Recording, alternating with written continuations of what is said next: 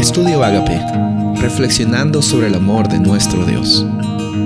El título de hoy es El resto de la historia, Isaías 37:35.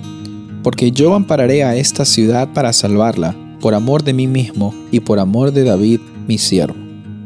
Es hermoso saber de que Dios siempre cumple sus promesas.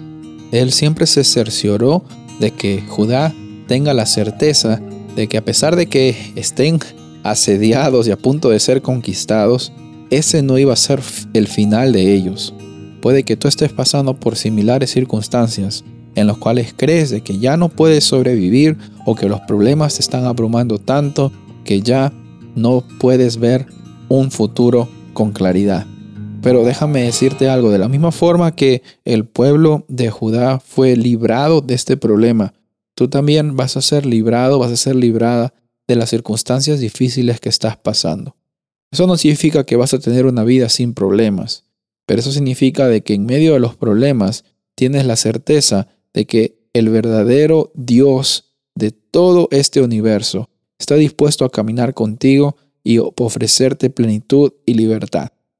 Aquí vemos de que el rey Sennacherib no tuvo la oportunidad de jactarse de que destruyó y conquistó a el pueblo de Judá.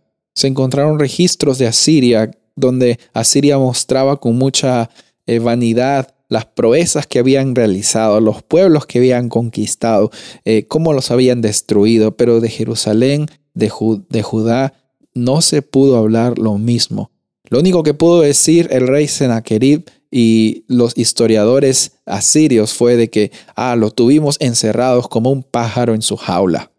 Pero no pudieron decir, los destruimos o los, los invadimos y no quedó nada de ellos como es lo que ellos expresaban de otras naciones que habían sido conquistadas. Sabes, Dios es un Dios grande. Él permitió de que este pueblo de Judá, un remanente, como dice también Isaías 37, un remanente va a estar siempre presente. El remanente es un pueblo que quizás es un pueblo pequeño, pero siempre está dispuesto a escuchar la voz de Dios en cada momento. Y sabes, aquí Dios mismo aseguró a Ezequías y al pueblo de Judá de que ellos van a ser amparados por un Dios poderoso. Y así fue. La historia nos muestra de que el campamento de los asirios fue totalmente destruido y asolado y realmente fue un milagro lo que sucedió. Un milagro que lo vemos incluso en la arqueología, lo vemos también en la Biblia, y confiamos por fe de que esa misma victoria que tuvo Ezequías en ese momento en contra de Asiria, una victoria milagrosa, tiene también la oportunidad de darnos la esperanza para que Dios también nos dé esas victorias milagrosas, que muchas veces hemos intentado solucionar las batallas de nuestra vida con nuestras fuerzas, pero en esta ocasión la invitación es reconocer que Dios es el único que puede pelear nuestras batallas para darnos esa libertad que tanto necesitamos hoy y siempre. Soy el pastor Rubén Casabona y deseo que tengas un día bendecido.